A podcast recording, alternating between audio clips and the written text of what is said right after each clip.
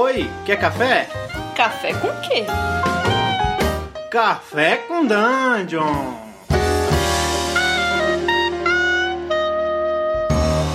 Bom dia, amigos do Regra da Casa. Estamos aqui para mais um Café com Dungeon, a sua manhã com muito RPG.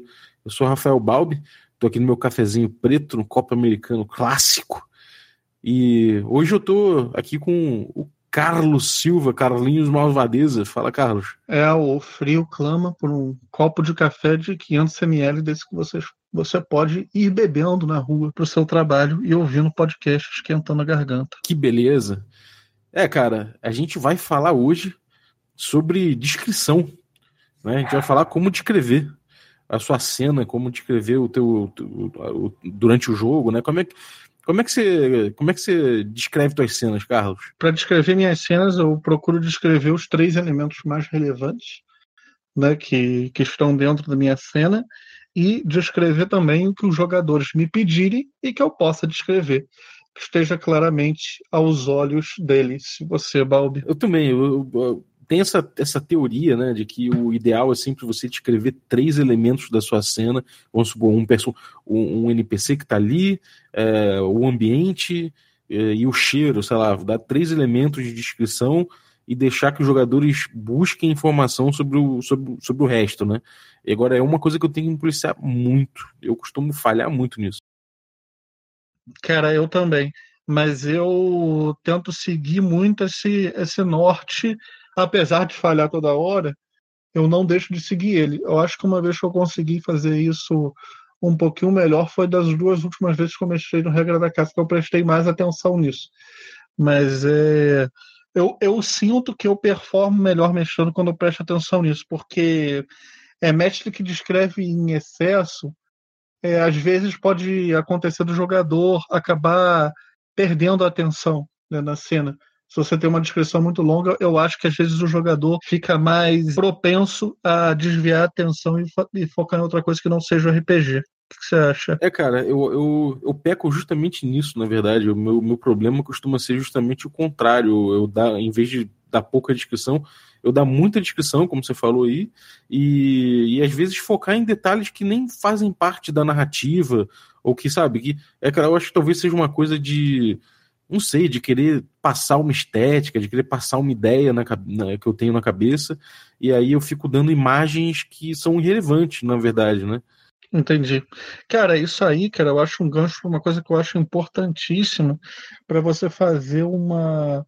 para você manter não só o jogo como tipo motivador para os jogadores, mas também para você. É e, e, mais ou menos pelos temas que você, que você gostaria de tratar. Por exemplo, sei lá, vamos supor que você descreva ou que algum personagem fale há certo tempo que ele tem uma doença, mas aquilo ali é, seja totalmente irrelevante para a história e teoricamente não vai aparecer de novo. Né? Você fazer uma descrição, às vezes, é, sei lá, de encher linguiça, pode levar seu jogo para um caminho completamente inesperado, o que pode ser bom, caso você esteja buscando isso, mas pode ser ruim, porque pode gerar uma exploração muito aprofundada de um tema que você não gostaria de explorar, né?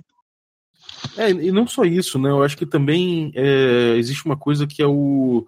É, duas coisas né, que eu vou botar. Primeiro é o seguinte: quando você joga um caminhão de informações na cabeça de, dos jogadores, eles não eles vão pegar o que eles conseguem no ar, e aí pode ser que eles peguem três informações que não, não se ligam uma à outra. E aí não faz sentido a cena na cabeça deles. É, por outro lado, se você é, joga pouco, aí também é difícil deles pegarem e juntarem a, a cena na cabeça. Então, se você é, coloca três, três detalhes, essa regra do três serve por quê? Você coloca três detalhes, eles, se quiserem investigar ou saber mais, eles simplesmente perguntam para o mestre. Vamos supor, você fala, ah, ali tem no canto da sala tem uma estátua erodida.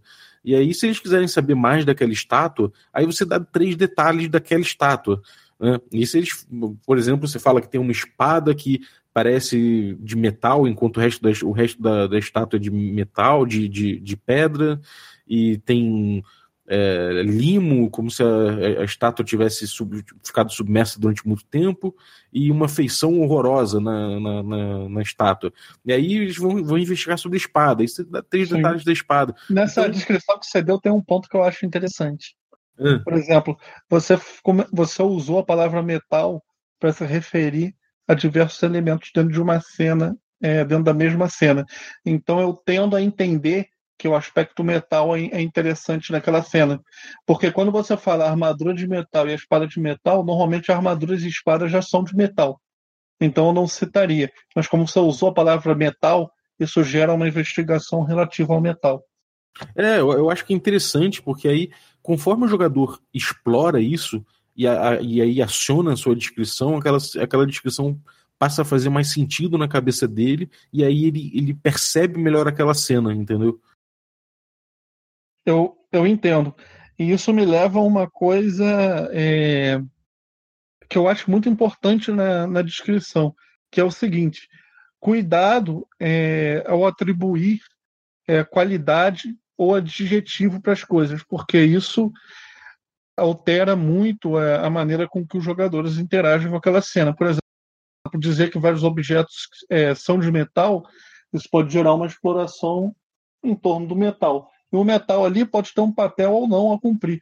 Se o metal não tem nenhum papel a, a cumprir, é, bom, fazer os jogadores perderem tempo em uma cena pode ser interessante para a proposta de jogo, porque está sendo mexido, mas se isso acontecer é, repetidas vezes pode ser é, ruim. O que eu quero dizer com isso é, se você invocar repetidos elementos investigativos em diferentes cenas e eles não levarem a nenhuma consequência dramática ou coisas que os jogadores realmente tenham um, um, um produto de interação ali, isso daí não é bom é, em termos de descrição, em termos de andamento para um jogo, segundo a minha ótica. É, eu concordo. É, eu acho que serve você fazer isso se você estiver, por exemplo, querendo jogar uma cortina de fumaça em termos de, em relação a um, uma das três características que você está dando. Né? Por exemplo, é, se você quiser jogar luz em cima da. Quer dizer, se você quiser que é, é, camuflar uma das três características num, num, jogo de investigação, que aquela característica é a única que vai ter um resultado em relação de drama, então você pode fazer as outras camuflarem aquela com, por exemplo, você falando de, sei lá, dando outros detalhes que não necessariamente tenham a ver com, com o que é o core da aventura ou com o que vai fazer a aventura se mover, né? Exatamente. E, cara, eu queria puxar outro tema aqui dentro da mesma pauta que eu considero tão importante quanto o que descrever para os jogadores, que é justamente o contrário. O que não descrever.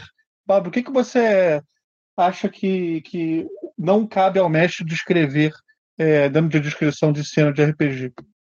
Olha, é, eu não gosto de descrever sentimento do jogador, dos personagens dos jogadores. Eu não gosto, de, de forma geral, de escrever nada em relação aos personagens dos jogadores. Isso é uma coisa que eu só deixo para fazer quando realmente é uma coisa que o sistema impõe. Por exemplo, medo, sei lá, tem uma mecânica de medo. Então, beleza, eu falo que o jogador está aterrorizado, mijando nas calças.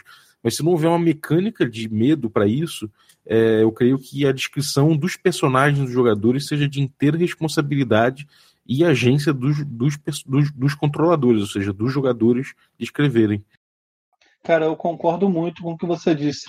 Eu acho que é, eu acho que muitos mestres iniciantes às vezes entram é, nisso de descrever qualquer coisa relativa ao jogador e isso é muito perigoso, porque inclusive pode causar um senso de, de frustração é, nos jogadores. Né? Por exemplo, Balbo, se você está jogando uma mesa comigo e eu quero fazer uma cena de banquete, o seu personagem é totalmente é, é, antissocial e você não explicitou que você queria participar daquele banquete, se eu botar seu personagem sentado ali bebendo e, e falando com todo mundo, isso daí vai te gerar uma frustração.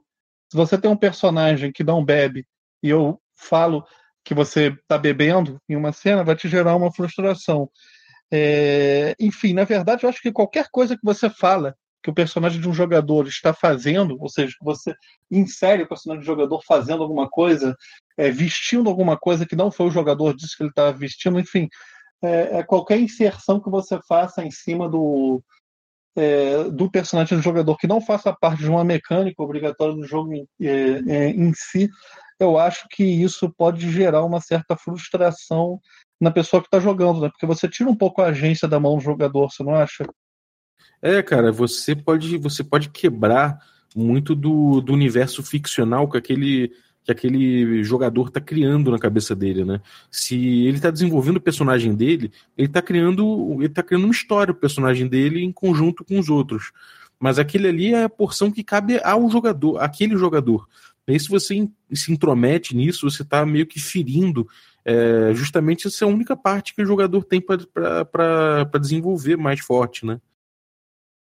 Exato, eu concordo. E até coisas muitas vezes que o mestre pode achar irrelevantes, é, na verdade não são irrelevantes, porque a gente não pode ler o que está na cabeça dos outros jogadores. Né? Simplesmente é, é, é fazer uma descrição é, física diferente para o jogador, aquilo ali pode, não sei, ferir alguma coisa que ele tenha para aquele personagem, alguma coisa ideal. Eu eu acho isso bem interessante. Outro ponto que eu, que eu gostaria de abranger, Balbi, é o seguinte: é, normalmente, quando a gente vai jogar jogos como DD, é, jogos praticamente quase que o padrão da RPG, né? Se você vai jogar D&D, se você vai jogar Vampiro, né? Sistemas mais clássicos, normalmente você faz uma pequena preparação é, é, para a aventura, né? Mesmo que seja uma preparação em torno de tabelas, e você já tem ali mais ou menos um guideline de como é, você vai descrever o, os possíveis lugares né, que habitam aquele mundo ali. Claro que você pode fugir para uma, uma coisa totalmente diferente, mas normalmente você tem alguma tabelinha, alguma coisa para te auxiliar. Agora, e quando você está jogando é, um jogo, sei lá, tipo um Apocalipse Engine, que você tem que, às vezes, reagir rápido às descrições e também é, você precisa, como é uma narrativa compartilhada, às vezes até pedir é, descrições para os jogadores. Você acha que essa regra do, do de três é, elementos mais relevantes, ou até, é, não sei, ou você acrescentaria outras coisas, ou só usaria isso? Como é que você encara a descrição nesses sistemas mais narrativos? Aí eu acho que você inverte um pouco, né? No D&D, por exemplo, eu acabo planejando uma cena e aí quando acontece a cena eu falo dos três elementos que eu, que eu acho mais, mais relevantes na cena e que podem puxar mais coisa é, a partir de investigação dos jogadores. Já no jogo narrativo, eu, eu coloco aquilo lá e aí deixo aquilo limpo é, é, trazer a narrativa sozinho. Se eles resolveram fazer é, explorar determinada, determinada porção que eu não tinha pensado, é, eu deixo, eu, eu, passo a usar aquela ali como, uma, como um impulsionador, entendeu? É, eu, eu concordo com você, eu até vou além, assim, de repente, quando os jogadores acessam um lugar novo que você não tinha pensado, quando o grande barato desse jogo é, é você, enfim, né, curtir aquela narrativa compartilhada junto, até é legal você pegar o jogador, por exemplo, que abriu uma porta ou que chegou num lugar novo e pedir para ele dizer como é que é aquilo ali, né? Acho que, que enriquece o jogo. É, isso, isso eu costumo fazer até às vezes em um jogo no, mais tradicional mesmo, né? Você pedir a descrição do pro jogador, eu acho que não custa nada. Por exemplo, ele foi investigar melhor a porta, descobriu que tinha uma armadilha. Você fala como é que é a armadilha mais ou menos, e fala, bom, beleza, conta como se destravou a armadilha, e você passa a descrição pro jogador. Agora, no jogo mais narrativo, o que eu queria dizer principalmente é que, é que tem uma questão de desafio que eu acho diferente. No jogo narrativo, é, o desafio que eu percebo como mais interessante é a gente buscar a melhor forma de contar aquela história. Já no, no, num jogo tradicional, o desafio é como você vai superar aquele problema colocado pelo mestre. Né? Eu acho que tem mais isso por ser um jogo mais gameista, um jogo mais é, apegado às dinâmicas de, de desafio. Então, é, eu coloco é, a descrição como parte de um desafio que eu estou criando. E aí, se os jogadores partem para um caminho que não tem a ver com o desafio que eu estou colocando, eles, eles não, não conseguem, falham, tem algum problema. Já no jogo narrativo, eu acho que você acaba querendo aproveitar as, as, os caminhos que os jogadores é, é, adotam e aí você descreve em cima disso. Entendeu? Você aproveita aquilo ali como todos os elementos vão ser impulsionadores da narrativa, entendeu? Cara, eu tô, tô bastante de acordo com isso que você é, falou, e eu também acho que no, no, como, no jogo narrativo, eu acho que tem, é muito legal essa, essa descrição compartilhada de uma sala e, e de tudo, porque o jogador, às vezes, ele também quer trazer a história para ele, quer acrescentar elementos ali que sejam interessantes para o personagem dele, que sejam interessantes para o grupo, que ele não teria é, a oportunidade de acrescentar num jogo mais gameista, num D&D da vida. E isso aí também é uma, uma maneira legal de descrição.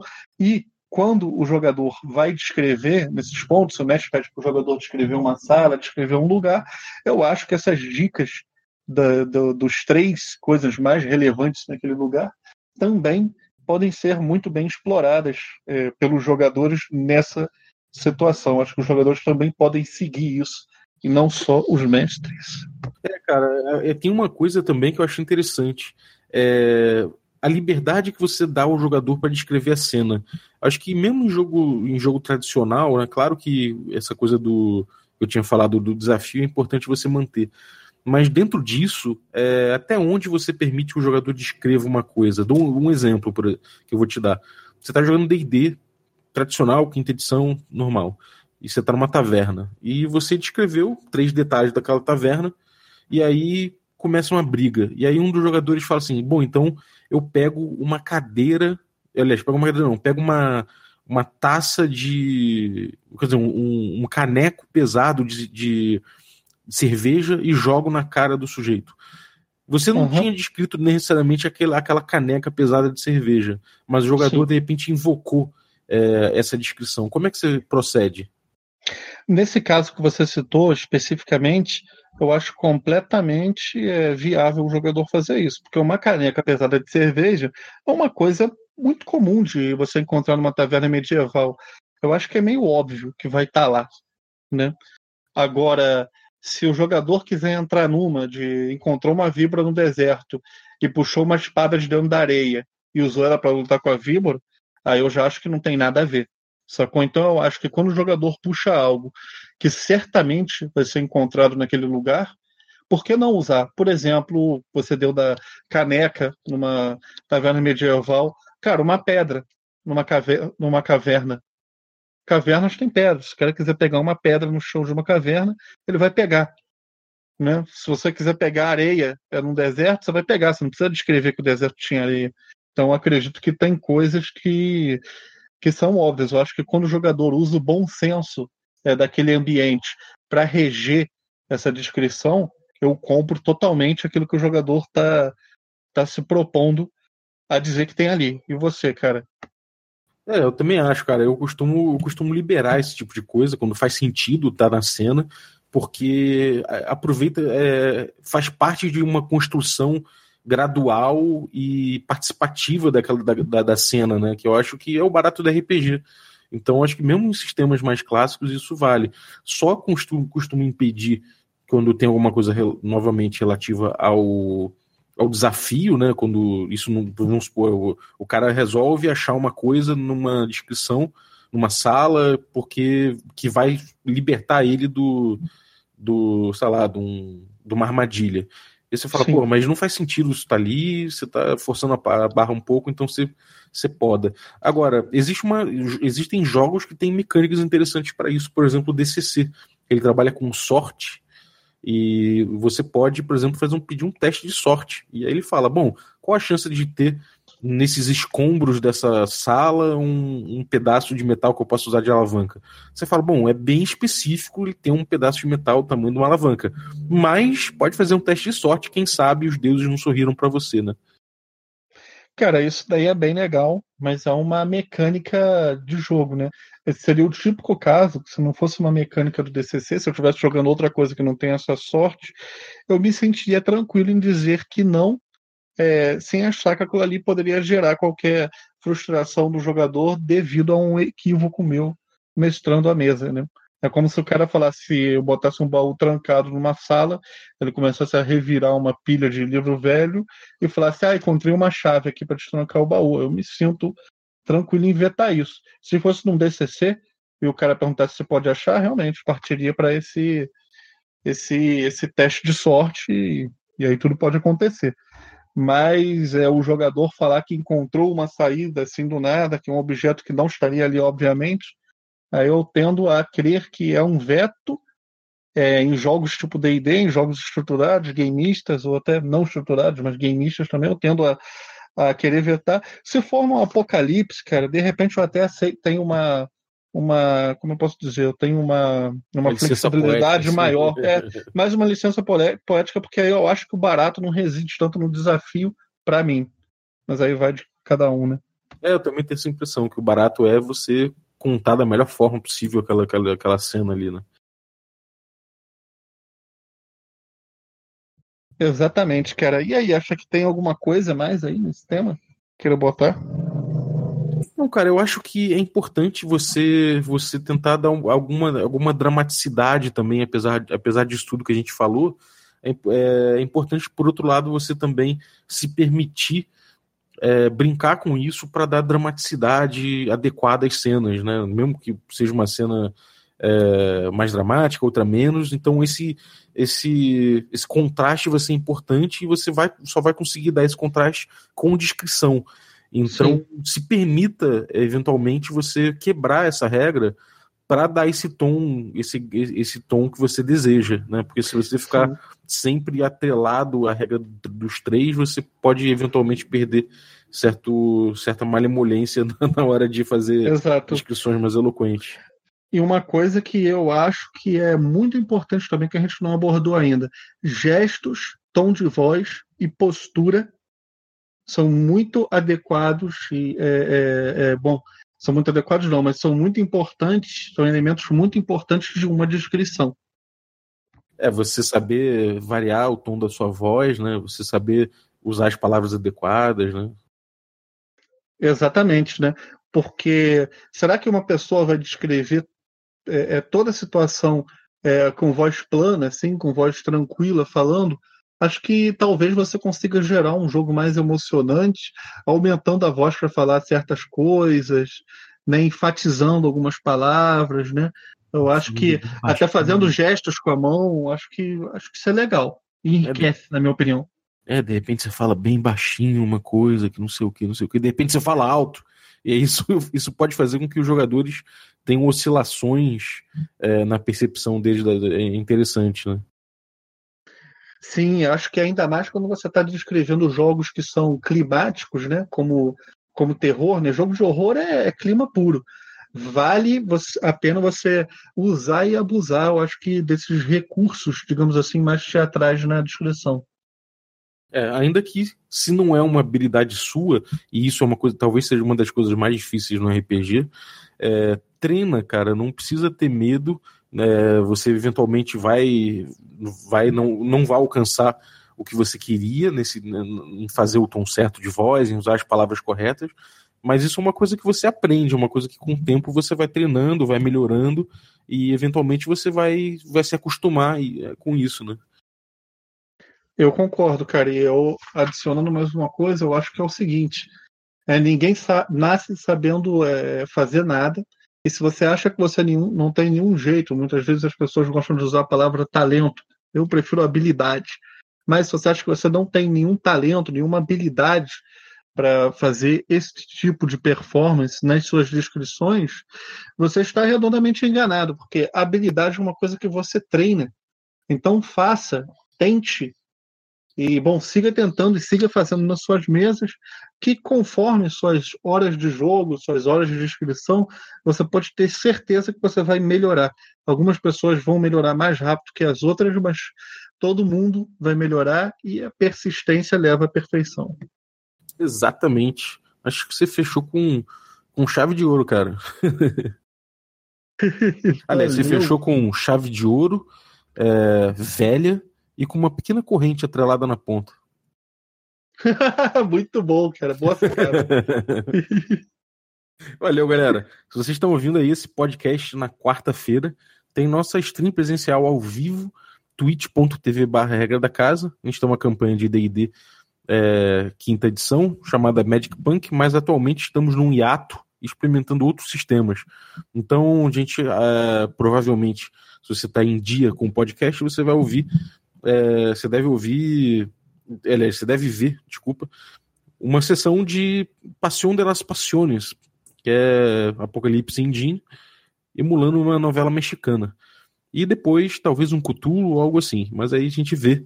Então fica colado com a gente aí, regradacasa.com.br para ver todo o nosso conteúdo, YouTube e tudo mais, redes sociais, acompanhe. E se gostou, dê, dê cinco estrelas aí, por favor, no iTunes para espalhar a palavra. E se você gosta do nosso programa, tem sugestões, quer entrar em contato conosco, mande sua cartinha para podcast@regradacasa.com.br. Isso aí, galera. Um abraço, bom dia para vocês.